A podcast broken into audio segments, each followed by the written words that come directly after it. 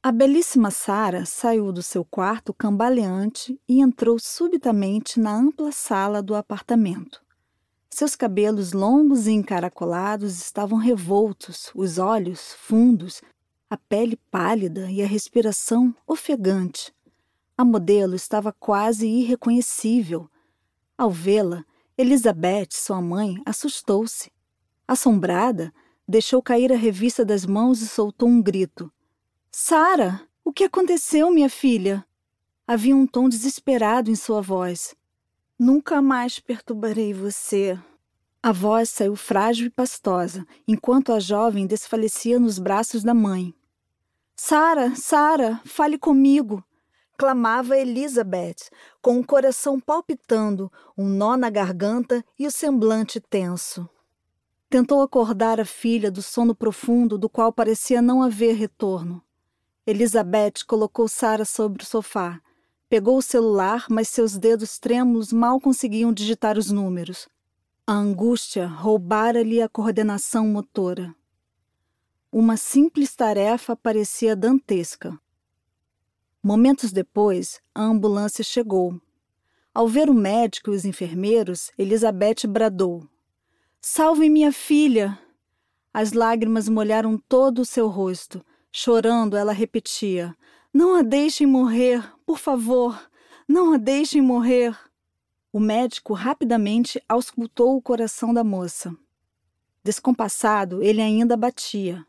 A ambulância seguiu célere para o hospital. Alguns momentos podem determinar os capítulos mais importantes de uma vida. Aqueles minutos tiveram um sabor eterno. O trajeto, que era pequeno, parecia interminável.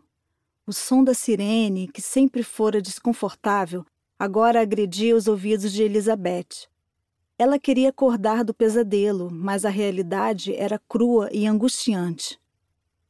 No outro dia, a neve caía suavemente, pousando sobre os galhos das árvores, substituindo as folhas como flocos de algodão, produzindo uma paisagem fascinante.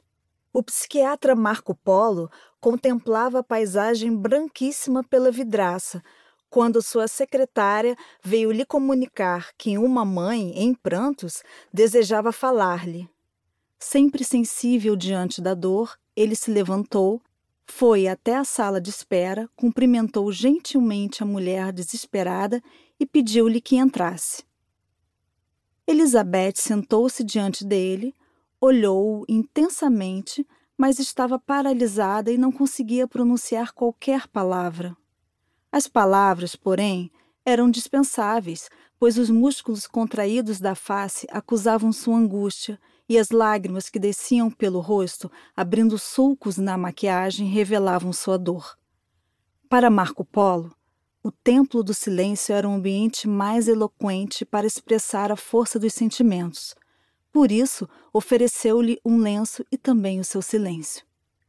O lenço para que ela enxugasse os olhos, e o silêncio para permitir-lhe penetrar nas vielas da sua personalidade numa tentativa de enxergar o invisível, o essencial.